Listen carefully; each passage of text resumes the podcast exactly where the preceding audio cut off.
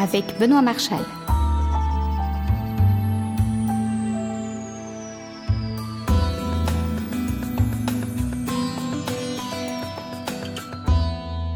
Bienvenue, bienvenue pour cette émission de Déclencheur. La photo comme vous ne l'avez jamais entendu. Je vous convie à une émission tout à fait spéciale cette semaine pour clôturer l'année 2010. En effet, depuis que je fais de la photo, depuis que je m'intéresse à la photo, il y a un auteur qui écrit des textes précis, des textes qui donnent un cadre à notre pratique de la photo. Je vous parle évidemment de René Bouillot. J'ai eu l'immense plaisir il y a quelques mois d'enregistrer un long entretien avec René Bouillot. On a pris pour prétexte sa dernière traduction d'un livre sur les compacts experts Canon, donc les G10, G11, G12, et ce qui était intéressant, c'était de mettre ça en contraste avec son livre vedette, celui que beaucoup appellent le bouillot, c'est-à-dire la pratique du réflexe numérique.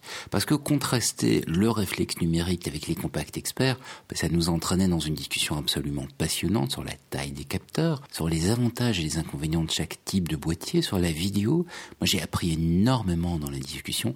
Vous allez l'entendre, on parle beaucoup de livres, parce qu'avec René, bah, il en a écrit beaucoup, et ils sont tous importants pour lui. Mais il y a deux livres qui servent de fil rouge à cette discussion. C'est d'une part la traduction d'un livre sur les compacts experts Canon, donc les G10, les G11 et les G12, et d'autre part la pratique du réflexe numérique, le livre que beaucoup appellent le bouillot.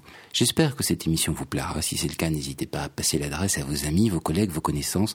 Les bonnes adresses comme www.déclencheur.com, ça se partage. Donc je vous laisse maintenant avec celui que je pense être le premier geek de la photo et je dis ça avec beaucoup d'admiration. Les membres de Déclencheur Gold ont accès à une émission de plus d'une demi-heure sur ce sujet. Pour devenir membre Gold, tous les renseignements sont sur www.déclencheur.com. C'est un plaisir de te rencontrer aujourd'hui et de parler, on va parler photo, je suppose, on va parler livre photo. Ce qui est fascinant, c'est que tu as fait ce cours sur le réflexe. Et je me souviens, dans un de tes livres techniques, tu expliques effectivement qu'en fait, il faut le plein format. Et puis là, tu viens de faire un bouquin sur les compacts. Alors c'est un changement de, c'est un changement d'attitude ou c'est Non, pas, du tout. J'ai trouvé intéressant et je l'ai confirmé à Erol que c'était intéressant de faire le premier livre un peu, enfin de faire traduire le premier livre sur un compact parce que les expériences qui ont été faites jusqu'à présent c'était nul parce que la vie des appareils n'est pas assez grande. J'estime que un petit capteur sur un compact donne des photographies au moins égales à ce que donnait un réflexe bas de gamme ou n'oublie pas que tous les compacts étaient 24-36 dans le temps mhm. et avec l'Olympus Pen et des trucs comme ça qu'on fait demi format tous les formats inférieurs ont donné des, des images euh, inutilisables mhm. bon or si tu as un capteur qui est de la taille de ce qu'était le, le, 110 par exemple mhm. qui a grosso modo le 16 mm cinéma tu as des images parfaites tu peux grandir jusqu'au A3 euh. or les gens ils, tirent en carte postale mais bon en fait, tu peux faire énormément de choses avec ces appareils-là. Ces appareils-là, comme le Canon euh, G11, ce sont des appareils qui ont un excellent rendement. Tu fais à peu près tout ce que tu veux parce qu'ils ont un zoom, un, un range assez grand. Ça travaille relativement bien en faible lumière. Et de toute façon, les gens ne l'utilisent pas comme ça. Mais ces appareils-là, si tu es un bon photographe, et l'expérience a été faite souvent, on a confié à de grands photographes autrefois des box, ça fait des machins ridicules il faisait aussi des chefs-d'œuvre parce que c'était composé. Bon, c'est pas la, nature du crayon qui a donné le talent à, Léonard de Vinci. Donc là, j'étais étonné de voir un livre qui est écrit comme le manuel d'un réflexe. Et c'est vraiment bien. Et donc lui, au contraire, il profite beaucoup du fait qu'à cause du petit capteur, tu as des grandes profondeurs de champ. Parce que la mode, c'est de dire, ah oui, le, réflexe est supérieur parce qu'il permet de faire du flou. Mm-hmm. C'est complètement absurde pas de culture, je suppose, parce que c'est pas vrai. Si tu connais un peu les œuvres des grands photographes, Cartier-Bresson, Marc Ribou, machin truc, euh, même de reportage, ce qui fait leur qualité, c'est justement qu'il y a l'environnement avec, que c'est situé. Cartier-Bresson, c'est une merveille pour ça. Il y a tout, même le clébard qui te regarde. Ça, c'est des photos. Toutes les photos célèbres sont des photos qui racontent une histoire. Il, il raconte comment il l'a fait. Il a dit tous les gens qui ont un G11, euh, s'ils peuvent m'envoyer des photos. Ah oui, Flickr. Mais bon, c'est comme ça qu'on peut faire. Il n'y a aucun éditeur qui va t'acheter les photos. D'ailleurs, c'est pareil dans ces livres-là. Hein. Voilà, c'est toutes des photos qu'on m'a données. Hein. J'ai demandé à des gens. Bon, c'est pas parfait, mais enfin. Et donc, euh, au contraire, dans ce livre, tu as un tas de photos. La plupart des photos, ils exploitent le fait que c'est net partout. Bon, c'est vraiment intéressant. Le type, il comprend tout de suite, le lecteur. Bon, et ils doivent être étonnés de savoir qu'on peut faire ça. Avec un G10. Voilà. Et finalement, ils parlent de photographie et ils essayent de parler d'art photographique, pas tellement de réglage. Parce que finalement, c'est vrai que si tu confies à l'appareil le soin de faire la, la mise au point et l'exposition, ils fonctionnent tous très bien. quoi. Enfin, Mais simplement, je dis aux, aux gens, ne se croyez pas que c'est nouveau.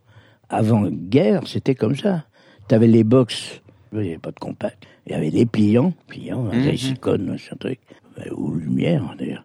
Et puis tu avais les box, donc avec dedans du 120 euh, ou du 620. Et quand j'étais petit, j'entendais ma mère qui était à la boutique Studio Delbo, qui demandait euh, à Madame petit trou ou gros trou?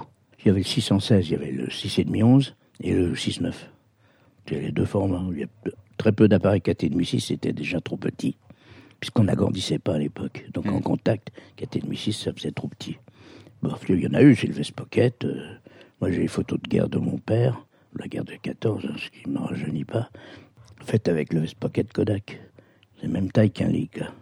Tu vois, en, en format quatre fois plus grand. Ça marchait très bien. ouais. Donc, ça a toujours été comme ça.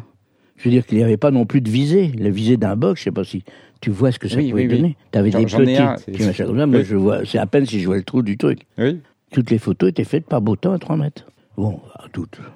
Et donc, euh, ils avaient des appareils nuls. Tu te rends compte que Brassailles ou Douaneau travaillaient avec un Rolleiflex à deux, à deux objectifs, avec une seule focale. F4.5, machin truc.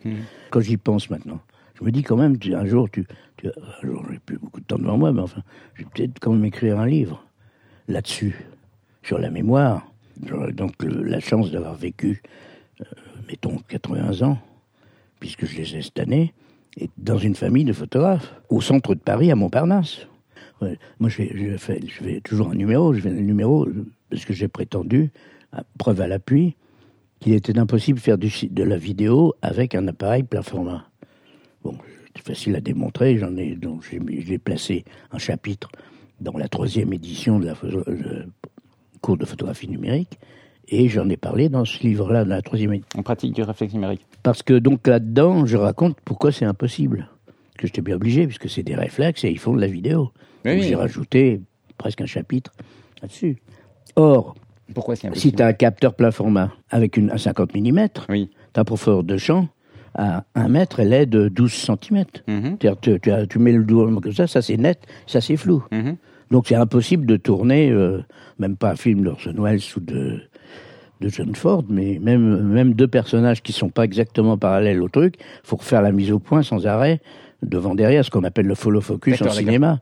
Et naturellement, on peut pas, parce que l'autofocus ne fonctionne pas, le mec voit pas ce qu'il fait puisqu'il est sur un écran où tu vois net des choses qui sont floues. Après, tu peux faire des effets. Enfin, du cinéma, j'en ai fait pendant 30 ans, hein, du cinéma, de la vidéo. Bon, je sais quand même ce que c'est. Tu fais pas pareil. C'est impossible à filmer. Alors hier, ils nous ont montré des vues. Il n'y a pas une vue nette. C'est bien, ça fait de l'art. L'art, c'est de faire du flou, puis truc net. Alors je lui dis, premièrement, le truc qui doit être net, il ne l'est pas. Et le flou, il y en a beaucoup trop. J'ai calculé dans ma petite tête, moi j'ai dit, s'il y a plus de flou que de net, le message n'est pas, n'arrive pas. Alors, il présente un appareil, c'est un appareil plus le parasoleil, une crosse d'épaule. Ça devient un cheval de cirque. Mhm. C'est plus compliqué que n'importe quelle caméra. J'ai vu Dr House tourner comme ça. Oui. C'est à la mode. Il est pas mal tourné. Il est tourné avec l'idée qu'il n'y a pas de profondeur de champ. C'est-à-dire qu'on voit bien qu'il les a pas disposés comme dans les autres, dans d'autres machins. Au contraire, tu as des vues dans les séries américaines policières, euh, comme Los Angeles, machin, euh, qui sont remarquablement tournées. C'est tourné à F16, euh, en Super 16, enfin d'un format équivalent au Super 16. Mais c'est net partout. Ils ne passent pas leur temps à chercher les gens parce que tu ne peux pas monter à ce moment-là. Tu n'es plus dans la même atmosphère. En, en cinéma, tu es obligé, quand tu changes de caméra, d'avoir la même profondeur de champ, les mêmes relations entre les personnages. Tu peux pas une fois avoir une grosse tête du premier, une petite tête du deuxième, puis après tu as changé parce que tu l'as pris de plus loin avec une plus longue focale, d'avoir les deux têtes de la même taille. Ça se monte pas. C'est immontable.